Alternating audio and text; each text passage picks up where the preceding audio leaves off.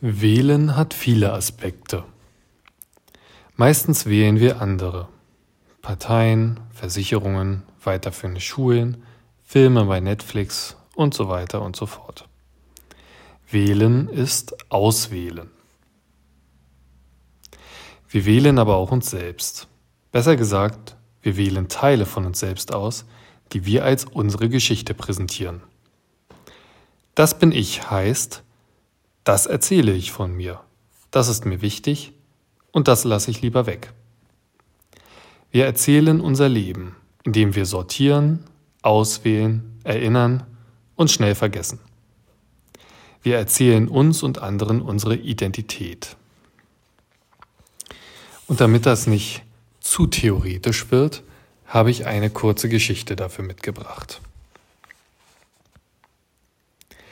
Ich habe einen Mann gekannt, sage ich. Einen anderen, der nicht ins Irrenhaus kam, sage ich, obschon er ganz und gar in seiner Einbildung lebte. Ich rauche. Er bildete sich ein, ein Pechvogel zu sein. Ein redlicher, aber von keinem Glück begünstigter Mann. Wir alle hatten Mitleid mit ihm. Kaum hatte er etwas erspart, kam die Abwertung. Und so ging's immer. Kein Ziegel fiel vom Dach, wenn er nicht vorbeiging. Die Erfindung, ein Pechvogel zu sein, ist eine der beliebtesten, denn sie ist bequem. Kein Monat verging für diesen Mann, ohne dass er Grund hatte zu klagen. Keine Woche, kaum ein Tag. Wer ihn einigermaßen kannte, hatte Angst zu fragen, wie geht's? Dabei klagte er nicht eigentlich, lächelte bloß über sein sagenhaftes Pech. Und in der Tat, es stieß ihm immer etwas zu, was den anderen erspart bleibt. Einfach Pech. Es war nicht zu leugnen, im Großen wie im Kleinen. Dabei trug er es tapfer, sage ich und rauche. Bis das Wunder geschah.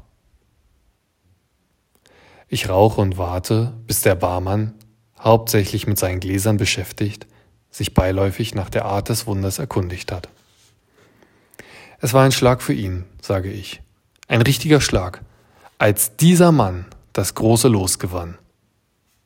Es stand in der Zeitung, und so konnte er es nicht leugnen.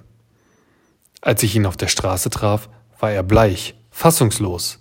Er zweifelte nicht an seiner Erfindung, ein Pechvogel zu sein, sondern an der Lotterie, ja an der Welt überhaupt.